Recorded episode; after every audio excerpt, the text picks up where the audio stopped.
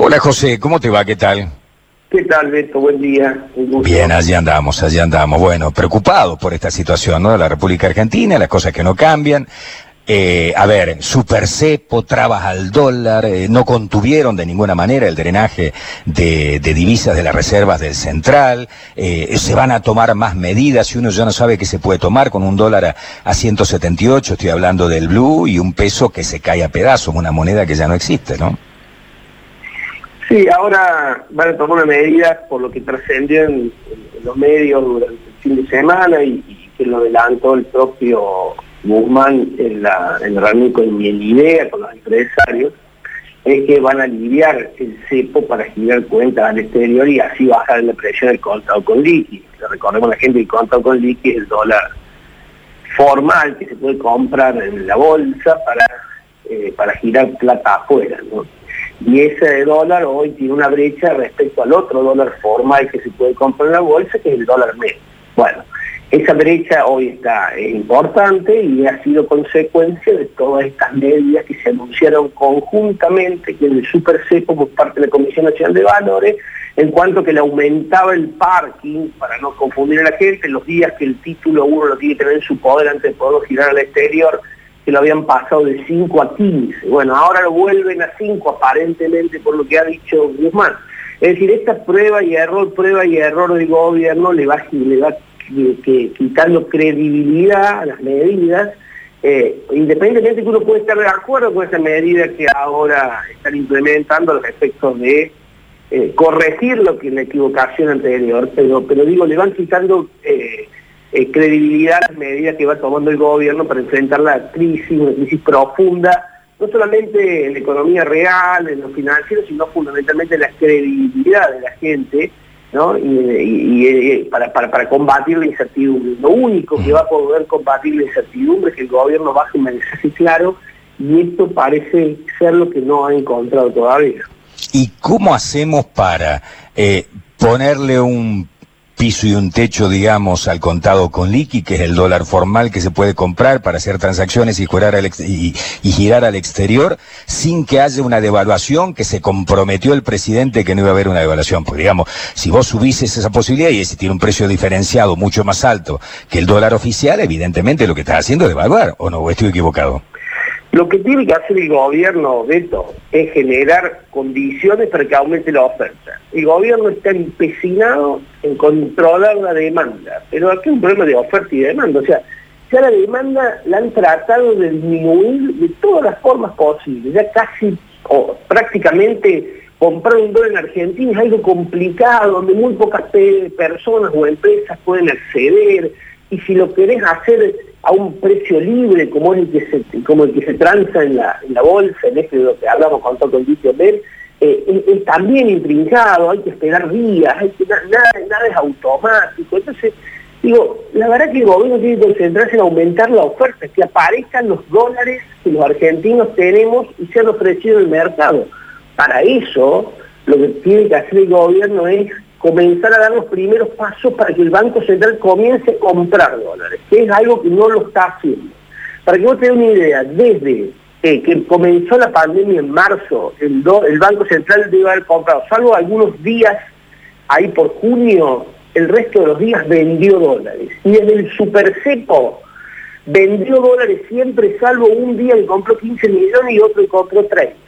entonces, cuando vos Beto Beltrán que tiene 100 dólares ahí para, para llegar a fin de mes o para pagar una deuda, para comprarse la camisa que, que, está necesitando. Ve que el dólar aumenta todos los días, lo que hace Beto Beltrán es no venderlo.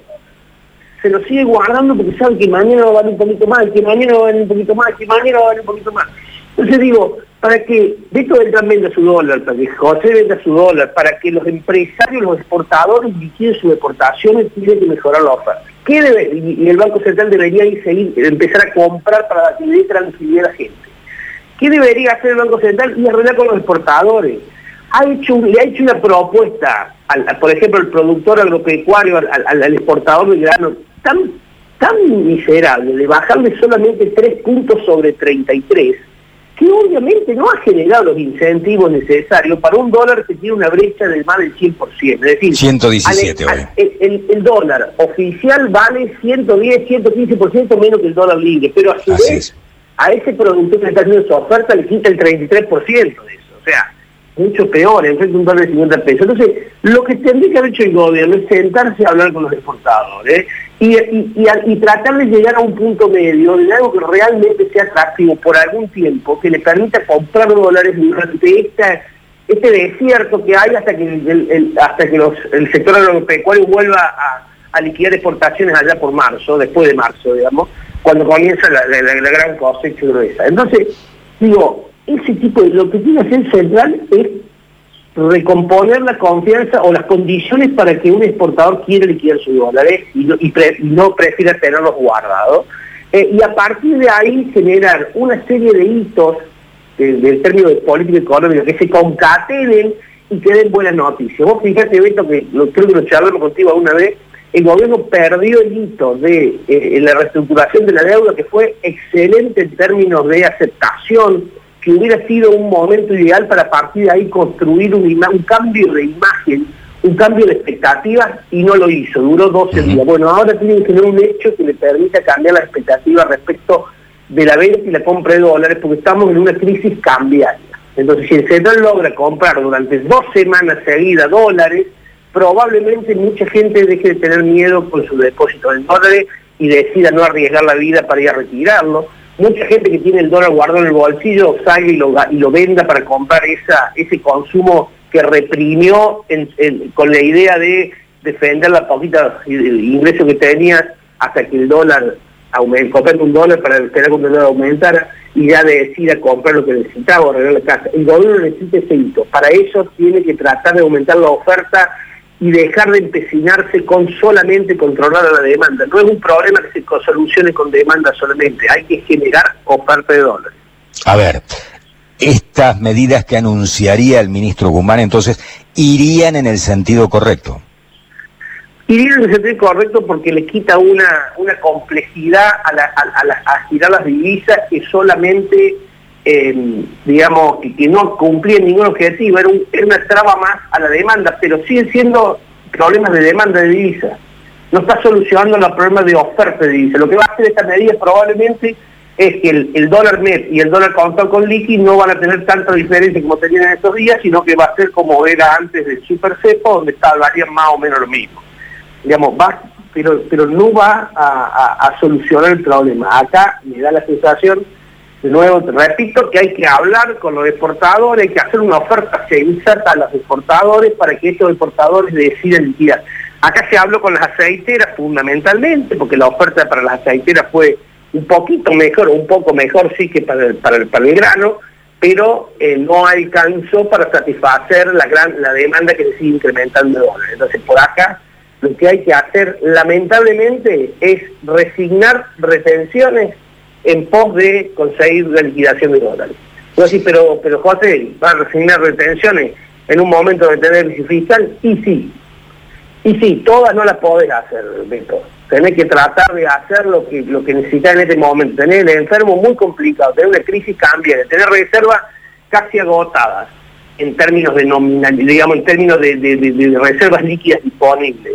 Eh, no vas a llegar a este ritmo a, marzo. Y si llegas a este ritmo de marzo, le vas a infringir un daño a la economía que no tiene sentido hacerlo.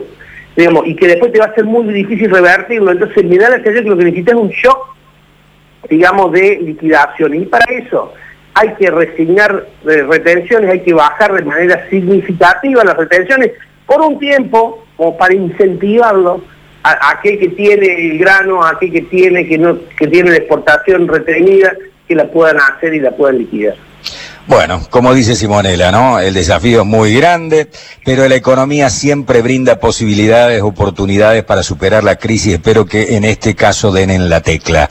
No solo con lo que ya de alguna manera, como rumor o versión, ha surgido de que sería anunciado, sino con las otras medidas vinculadas con la oferta y la demanda que también tienen que ser atendidas.